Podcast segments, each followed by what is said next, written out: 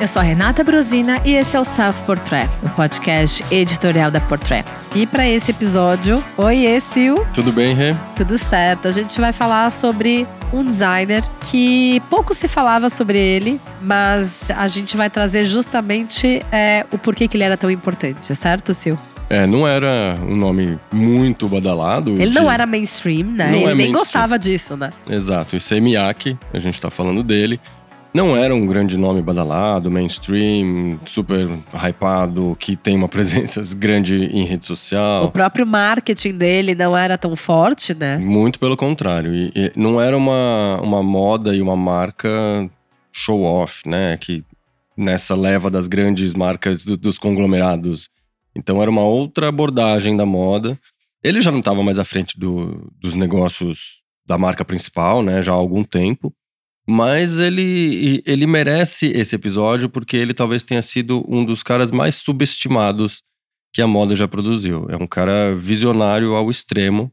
Ele já falava de assuntos que hoje são quentíssimos e, e incontornáveis já há, há, quase 50 anos. É, imaginei que ele faleceu né, na semana passada, no dia 5 de agosto, né, em Tóquio, aos 84 anos, e é muito louco porque assim é, ele acrescentou muita coisa para moda. Lá atrás a gente sabe né, o quanto os próprios diretores criativos japoneses eles têm um olhar que vai muito diferente, né, desse dessa questão mais comercial, uhum. aquela coisa que todo mundo faz. Eles seguem um caminho muito mais artístico. Né? Exatamente. Né? E ele tinha uma ligação especialmente com a dança, né, com e, e, a arte que sempre permeou as roupas que ele fazia, as instalações, os Ele desfiles. se queria ser dançarino, né? Era um ele dos grandes ser, sonhos exato, dele. Exato, ele queria ser dançarino. Então ele tinha essa ligação com a dança e a gente viu várias vezes a dança presente nas passarelas da ICMIAC. É, mesmo, os desfiles dele eram danças, eram espetáculos é, praticamente. Mesmo né? quando ele já não estava mais à frente, mas o espírito permaneceu ali. E, e sempre tinha dança, vídeos em movimento a, linha Please Please, né, que é que fez ele ficar muito famoso, que é aquela são as roupas todas plissadinhas, né?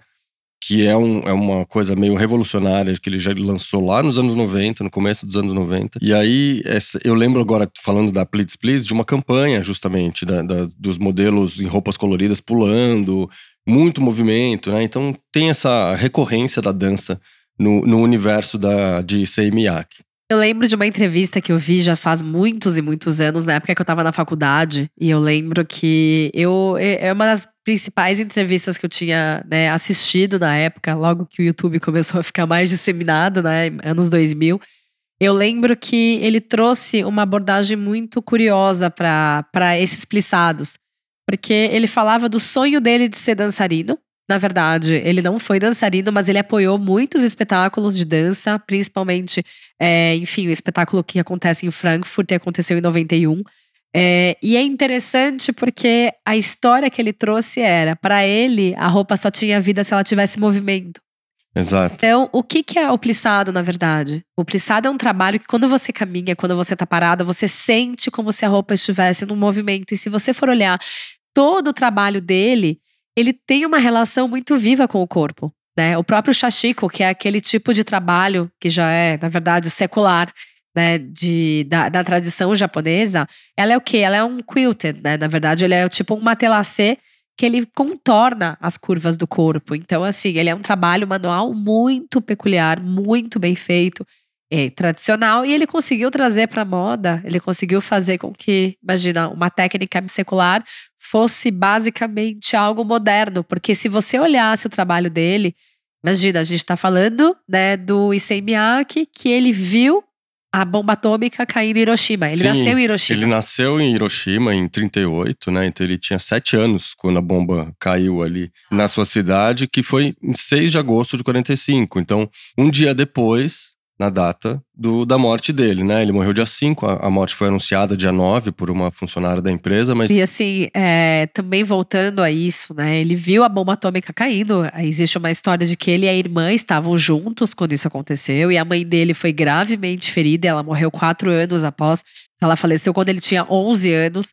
Mas você vê, toda essa trajetória dele traz uma, uma reconexão com essas raízes de experiência do o que, que é o, a moda japonesa, né? Se... Exatamente. E ele resolveu fazer, é, adotar esse lado mais lúdico e mais delicado da, da, da moda, o olhar muito mais delicado, justamente para contrapor ao, ao, ao, trauma que ele desenvolveu por causa da bomba, né? Ele, ele, ele não falava muito do assunto, mas disse que ele guardou sequelas, né, físicas e, e muitas recordações vivas, assim. Então, ele, ele declarou uma vez que quando fechava os olhos, ele via coisas que ninguém deveria viver. Ele contou em 2009, durante um discurso contra o desarmamento nuclear, justamente. E aí ele, ele dizia que ele preferia preservar uma vontade de construir, constru se concentrando nas coisas que podem ser criadas e não destruídas que levam beleza e alegria. E isso que você trouxe agora, né, esse foco dele, ele se afastou das criações, né, das peças da marca dele, mas ele se manteve nessa pesquisa de técnicas, Super. nesse desenvolvimento de outras formas de como fazer com que né, a, a própria moda fosse mais rica. Ele queria trazer mais, não só pensando na marca dele, mas pensando na moda em si. Né? Ele queria propor algum, alguns novos formatos, novas técnicas. Ele era um grande curioso, né? É, e ele, e ele aplicava essa filosofia que é muito ligada à tecnologia, né? Ele usava a tecnologia a favor da moda, né? Apesar de ter começado uh, em casas tradicionais em Paris, quando ele chegou em Paris em 64, ele passou pelo, pelo Guy Laroche, pela Givenchy. Ele também... trabalhou com o Berry Givenchy, certo? Exatamente. e aí ele criou a marca dele em 1970. E desde então, a tecnologia está sempre presente na, nas pesquisas de tecidos, de materiais, de técnicas dele. E ele aplicou isso em todos os projetos que ele, que ele fez. O Please Please, que foi lançado de 93 para 94. Isso. É, o primeiro grande resultado desse, dessa pesquisa toda, né? Foi que catapultou ele comercialmente, inclusive nos Estados Unidos, né? Onde era um mercado um pouquinho mais restrito de entrar. Exato. E ele foi trabalhar nos Estados Unidos também, né? Ele trabalhou Exato. em Nova York. Depois dessas experiências em Paris, com o Guy Roche, com o Hubert Givenchy, ele teve seu período em Nova York para também é, tentar. O que, o que ele falava é que a vontade dele era de entender o qual era o significado da calça jeans nos Estados Unidos e o que da cultura japonesa ele poderia trazer para moda, como se fosse uma espécie de calça jeans, mas não a calça jeans. Né? Então, assim, para ele, esse era o grande mistério, por isso que ele gostava de viver várias culturas, ele gostava de absorver. E, e você falando na questão da tecnologia, é, ele era uma pessoa que ele não via limites. Né? Porque tem muitas pessoas que falam, não, mas eu sou mais tradicional, ah, eu gosto de tecnologia, né? Ou você é um ou você é outro. É quase opostos. Ele conseguia fazer essa conexão muito forte né, entre esses dois mundos, uma sintonia, e, e que assim, funcionava super bem. A prova tá que em 2013 ele lançou a Homme Plissé, né? Que foi a marca dele para a ala masculina. É, que, que continuava com essa, com essa técnica dos plissados, né? Que são microplissados feitos ali numa, numa, numa chapa, numa prensa, né? Era um poliéster, porque pouca gente sabe que o, o plissado, para ficar bem fininho e, e, e, não, não desmontar com o tempo, ele precisa ser feito no poliéster. Ele precisa ser feito no sintético, o poliéster. Só que aí, ao contrário do que você, ah, mas ele não era tão ligado à, à natureza, ao meio ambiente e tal, por que, que ele usava poliéster? O poliéster que ele usava era reciclado ad infinitum. Ele reciclava, reciclava, reciclava, nada era perdido. E ele tinha uma técnica de corte das roupas que evitava o desperdício. Né? Então, e isso a gente viu muito bem na, na linha, no outro projeto que ele lançou em 97, foi o APOC, né? que é uma abreviação de A Piece of Clothes, que é um pedaço de, de roupa. E, e aí ele, o, o cliente podia comprar uma roupa feita para ele com o shape que ele escolhesse, cortada a laser ali e sem desperdício. Né? Então ele, ele também pensava nessa no meio ambiente, no carbono zero, evitar desperdício, muito tempo no zero waste, né? No desperdício Exato, zero. É. Muito tempo antes da moda bater nessa tecla, que hoje, hoje em dia é um assunto super atual, mas ele fazia isso há 30 anos, né? É, mas esse olhar dele, você vê, Sil, é, ele já tinha esse olhar de vanguarda, mas por que que ele não brilhava? Por que, que ele não brilhou tanto antes, né? Porque assim, é, as pessoas que não são tão próximas da moda conhecem ele talvez pelos perfumes dele, né? Sim. O L'Odyssey, por exemplo, eu devo conhecer umas 15 pessoas que usam. apesar de eu conhecer essas 15 pessoas que usam o Odyssey, ele era completamente low profile. Então, assim, muitas vezes as pessoas não sabem que era o Issei Miyake. Às vezes pensam que é só um nome. É, ele, ele é um, um cara discreto, não é uma moda super comercial, né? A Please Please depois virou um pouco mais comercial e, e tanto que foi através dela que ele conquistou o mercado americano. Mas não era uma moda simples, fácil de usar, né? Não, tem toda uma coisa, questão de volumes, de movimento da roupa, essas dobraduras todas, os origamis de vestir que ele costumava fazer, né? E, e, tem, ele continuou fazendo essas, esses experimentos uh, até recentemente, né? Em 2010, por exemplo, ele lançou a 1325, que era um outro projeto também que repensava toda a roupa e a maneira de, de construir a roupa, né? Ela era, era um origami achatado, flat, né? Que você comprava ele uh, achatado, como se ele tivesse sido prensado. E aí você ia puxando e a roupa ia se transformando, né? Como um origami mesmo. Aí virava, é. virava um vestido, virava uma bolsa. Era genial, né? E, e isso ele, ele tinha um, um, uma divisão de. como se fosse um laboratório mesmo, de pesquisa e de desenvolvimento de novas técnicas ali. Então, é, é realmente era, era algo complexo que ele gostava de fazer, de experimentar, de repensar a função da roupa, né? E, e as diversas maneiras do corpo humano se relacionar com ela. Então, é, é genial, assim, quando você vê o, o, a preocupação que ele tinha, né? É algo bem japonês, né? Bem cartesiano, assim. É, mas aí você usou um termo que ele, em várias entrevistas, isso aí já é bem falado sobre, sobre ele. Ele nunca gostou de ser é, encaixado no rótulo de designer japonês. É verdade. Ele não gostava disso. A prova tá por isso que ele saiu do Japão e ele foi explorar novos ares. Então ele desfilava suas coleções em Paris, depois foi para Nova York. E ao mesmo tempo ele começou também a se conectar a diversos outros artistas, né? Enfim, americanos, franceses. Mas no final das contas ele começou também a, a se juntar né, a essa geração pós-Hiroshima japonesa que cresceu, que teve essa experiência, né? Você falou lá atrás que ele não gostava muito de ter essa, essas referências e de trazer muito essa história. Mas ele se conectou muito com pessoas, com criativos, com pessoas ligadas à estética, né? Então, ele é contemporâneo do Kenzo, né, também. Exato, e do Tadao Ando, né, que é o arquiteto que fez o teatro do Sr. Armani lá em Milão. É, ele misturou muito bem o, o, os, os, estilos japoneses e ocidentais, né? É, se inspirou nas tradições do Japão e tal, para criar uma moda que era inclusiva já naquela época, né? Era uma o, o objetivo dele era vestir todos os gostos e corpos. Então, as roupas, por exemplo, da linha Please Please, ela se adaptava praticamente a todos os corpos. Então, tinha todo mundo podia, podia usar, não tinha eh, restrição, assim. Como ela era feita de plissados, né, tinha todo esse movimento, e era, era uma roupa mais solta mesmo.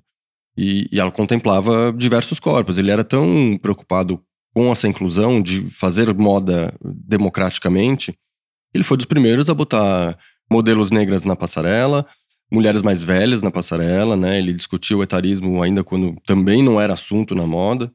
Então ele, ele foi bem visionário em, em muitos aspectos. Assim, começou a, a, viajar nos materiais, né? Quando a gente está falando aqui do, do poliéster reciclado, ele fazia com fios de PET, mas isso lá atrás, né? Então é, é muito antes da gente estar tá debatendo isso na moda.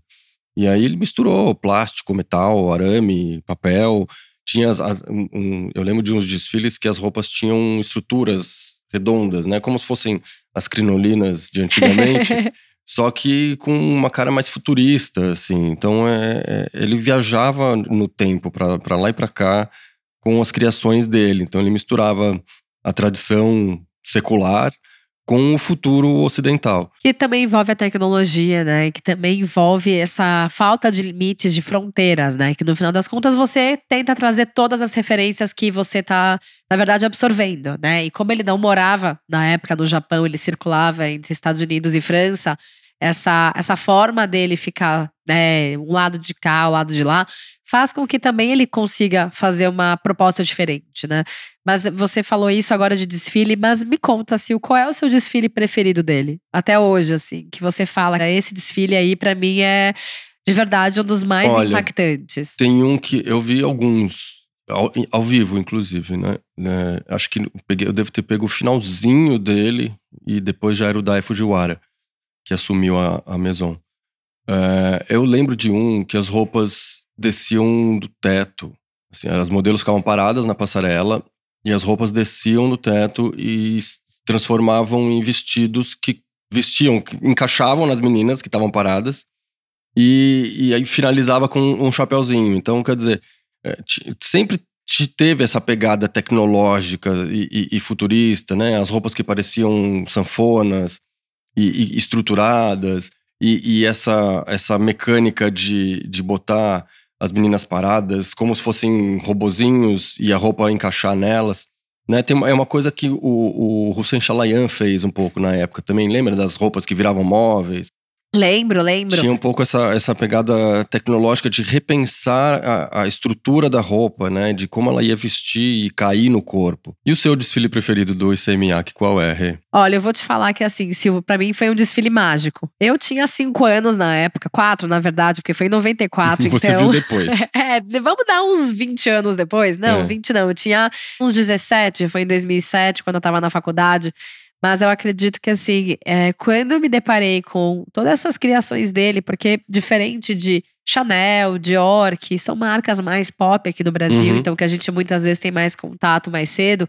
Mas ele foi uma descoberta que me fez gostar muito, muito, muito de moda mesmo. Porque a coleção que foi de Spring 95 tinha vestidos que tinham uns plissados que eles pareciam mola. Ah, que era dos vestidos longos que a barra. Elas caminhavam, andava. eram mola. É, e assim, e se você olhar, tinham assim, tinham plissados que eles eram mais largos, que eles eram mais fininhos, que eles tinham mais camadas de plissados em diversos formatos e eu falava, gente. Alguns como... mais, fi, mais estreitinhos, outros mais largos, né? Exato. Então, é. assim, você fala, gente, mas como que ele conseguiu fazer isso? Como que eu não vejo isso em outra passarela? Será que é muito difícil? Então, você cria uma espécie de, sabe, de curiosidade. Você fala, meu Deus, isso é demais. Eu lembro que para mim foi um dos principais desfiles. Se você for assistir, na verdade, o desfile, tinha uma música asiática que era do século 8, ou seja, oh. e esses vestidos que pareciam essas bolinhas, eles, eles chamavam minaré, que você podia dobrar eles. Ah, olha Então aí. você baixava Já. a parte de cima, que era como se fosse uma regata, né? Os vestidos eles tinham uma estrutura de regata, e aí a saia você podia dobrar, porque ela encaixava. E aí, na verdade, eles pareciam uma espécie de. Se você for olhar, parecem quase uns abajures. Não, e essa silhueta, a abajur, ela, ela lembrava muito o Poiret. Né? O Poiret, ele era francês, era um costureiro francês. Ele foi para o Japão, ele conheceu a estética japonesa, ele teve contato com isso e levou de volta para a França. E foi justamente com essa conexão, com essa vivência dele no Japão, que ele ficou famoso, né, por trazer novas referências para a moda francesa. E também foi graças a ele que os franceses na época morreram de amores, né? A gente está falando de 1911. Mas esse desfile em si, né, o ICMA, que ele mandou as suas modelos descalças para passarela, mas ela era tão encantadora que você podia ficar horas olhando aquele vestido se mexendo daquele jeito, sabe? É, hipnotizante e muito próximo de arte, né? Ele tem muita coisa que ele fez, se aproxima muito do que a gente costuma falar aqui, né? Aquela velha questão, a moda pode ser arte, a arte pode ser moda e, né?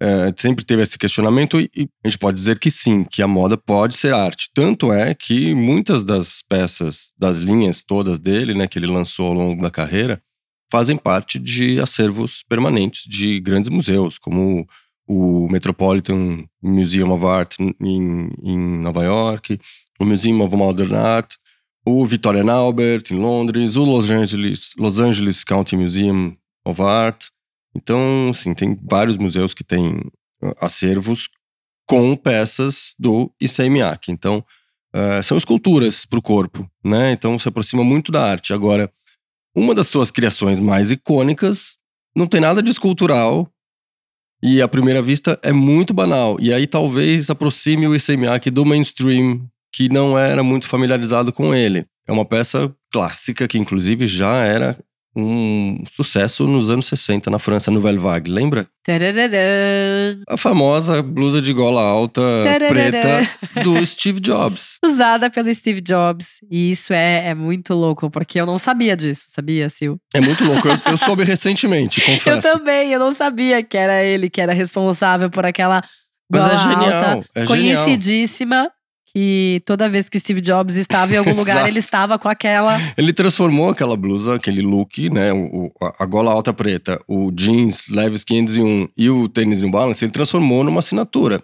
Ele só se vestia. Ele, ele era o CEO mais reconhecido do mundo, também graças ao look que ele usava o tempo inteiro. Mas ele tinha uma frase fantástica. Ele falava: Eu tenho. Só, só vamos fazer esse recorte do Steve Jobs, porque aí a gente pode também trazer esse elemento, né, de gola alta, que o responsável foi o Miyake, mas eu lembro que o Steve Jobs falava em várias situações essa frase, né, que ele tinha tantas decisões muito mais sérias pra tomar do que ficar pensando com que roupa que ele ia usar. E ele falava: Eu Exatamente. gostava de usar esse look e eu repetia todos os dias e tá tudo certo. É, diz que ele tinha um- uma centena de blusas iguais, de- aquela blusa de gola rolê igual, feitas pelo Issei Miyake.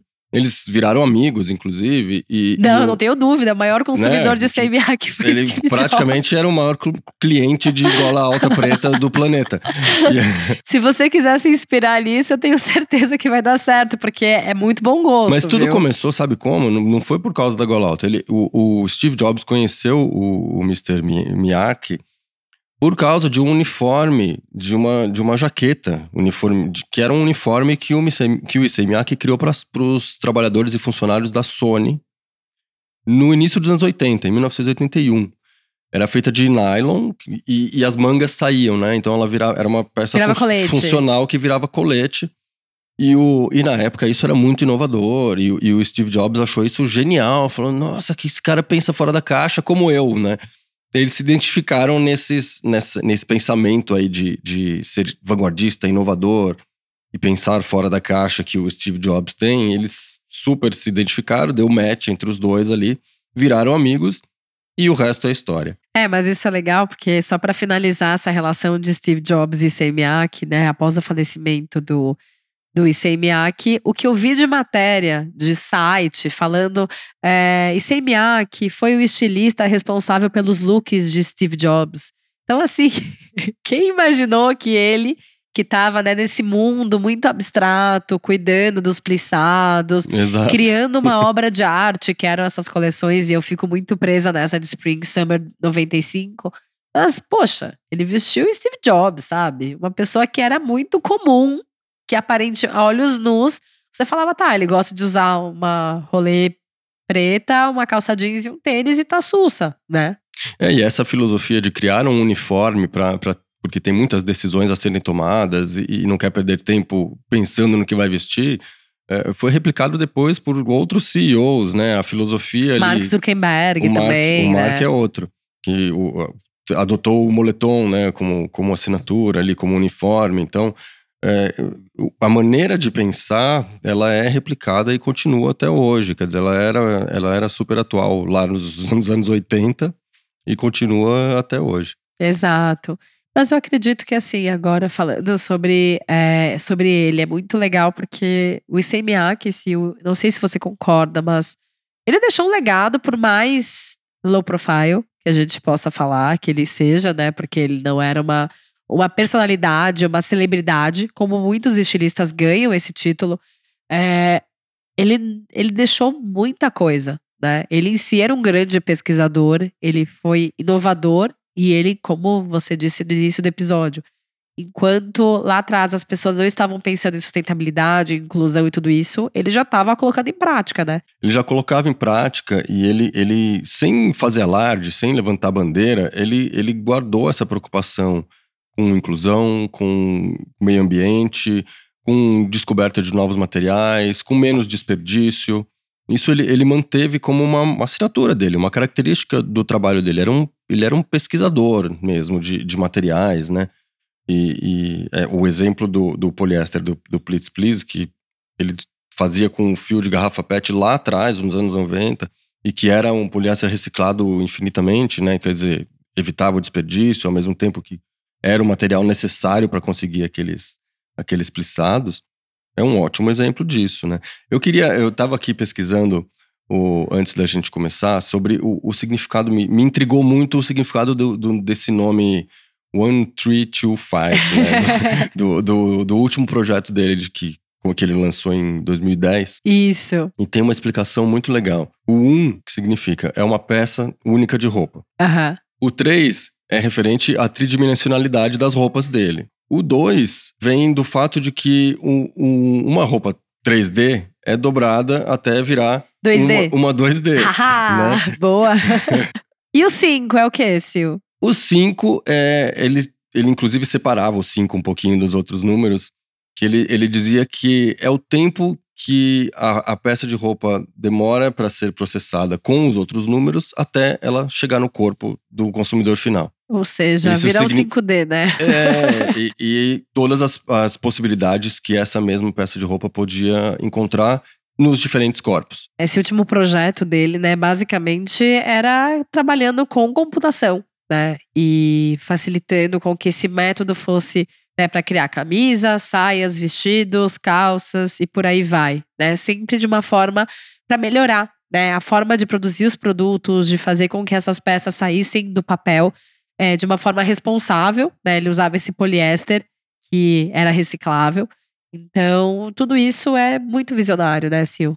Muito visionário. Ele é um cara que sempre pensou qual é o futuro da roupa. Né, é, como a gente vai se vestir no futuro, como, qual é a função que a roupa pode ter. Que na segundo nossa ele vida. era regeneração e recriação, né? Isso. São as duas palavras que ele trazia muito para esse projeto, né? É De um, dois, três, cinco. É, exatamente, é isso aí. E para mim, isso é realmente o futurismo na moda. Tem o, o, movimento futurista dos anos 60, tem o futurismo que a Balenciaga teoricamente faz agora, né, que é botar um jeans no metaverso.